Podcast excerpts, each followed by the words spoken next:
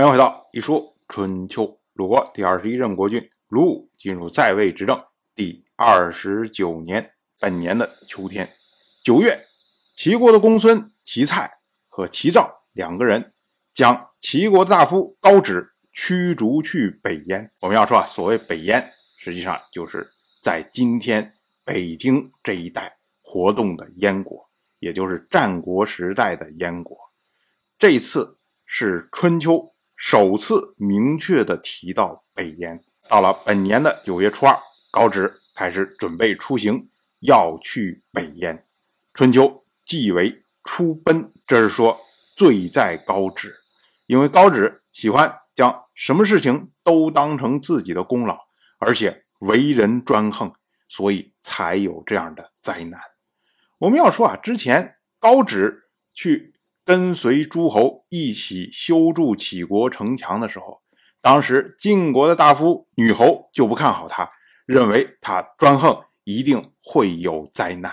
那这么快呢？他说的话就被验证。到了本年的冬天，鲁国大夫仲孙杰前往晋国回报晋国大夫士鞅来鲁国的聘问。我们要说啊，之前的时候，士鞅跑到鲁国来。感谢鲁国协助修筑齐国的城墙，那仲孙杰这一次是回聘。二是本年的冬天，齐国又发生了内乱，因为齐国大夫高止被迫流亡的缘故，高止的儿子高树占据高氏的封邑卢邑作乱。到了本年的十月二十七，齐国大夫吕秋英率军包围了卢邑，那。高树呢就觉得有所不知啊，挡不住了。于是呢，他就和齐国谈判。他说啊，如果能让高氏在齐国有后，我就将卢邑归还给国君。齐人呢就以齐国先大夫高息贤良的缘故，立高息的玄孙高衍做高氏的继承人，以换取高树流亡。到了本年的十一月二十三，高树归还了卢邑。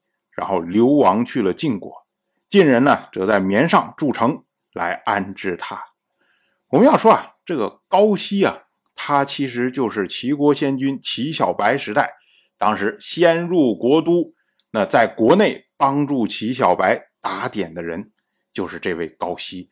那么高氏呢，基本上都是高息的后人，只不过呢，这位高止他是高息玄孙的儿子，那。高树当然就是高息玄孙的孙子，而这位高衍呢，他是高息的玄孙，这什么意思呢？就说齐人在选择立高氏继承人的时候，特意立远离高止这一支的另外一个支脉。那么结果呢，当然就是高氏在齐国仍然继续的延续，但是高止这一支呢，就从齐国彻底被驱逐掉了。同样是本年的冬天，郑国大夫梁萧要派郑国的公孙郑黑前往楚国，郑黑就推辞说：“郑楚刚刚交恶，如今派我前往，这是要杀我呀，所以我不能去啊。”结果梁萧说：“你家是世代行人呐，世代都是外交官，你不去谁去啊？”结果郑黑就说：“可以去，我当然会去啊，但有危机就应该停止啊。”这个是根据现实情况做出了不同反应，这跟我们家世代行人又有什么关系呢？你怎么拿这个来逼我去呢？结果梁萧就强要郑黑前往，郑黑大怒，就打算要讨伐梁萧。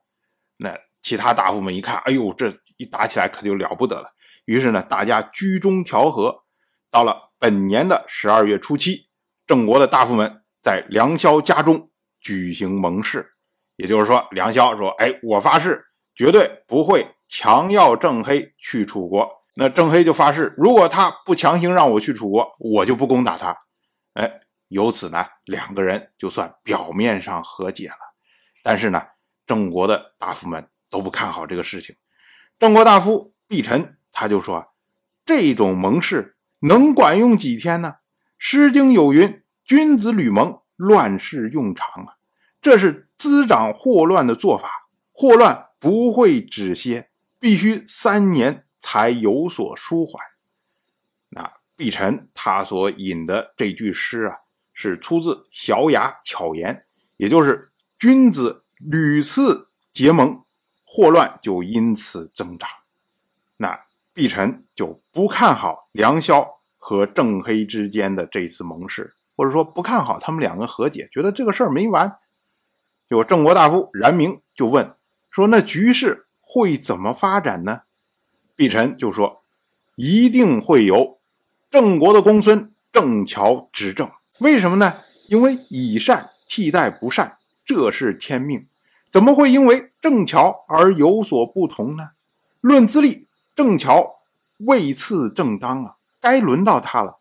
论贤明，郑乔众望所归，上天又为他扫清道路，让梁萧立令智婚，让郑夏英年早逝。”除了郑乔，还能有谁呀？上天降灾祸给郑国很久了，恐怕就是打算让郑乔来平息他，让郑国得以安定，否则郑国就要灭亡了。我们说，大家都看好郑乔，都等着郑乔执政。当然，我就这么一说，您就那么一听。感谢您的耐心陪伴。一说春秋的第一本图书《惊泽》已经正式出版。《惊泽》收录了从春秋开篇到郑国国君郑务生去世的春秋故事，加上多篇的番外回声以及年表、人物关系图、春秋经原文等辅助内容，方便大家和音频参照阅读。有兴趣的朋友，快去公众号“一说春秋”看看吧。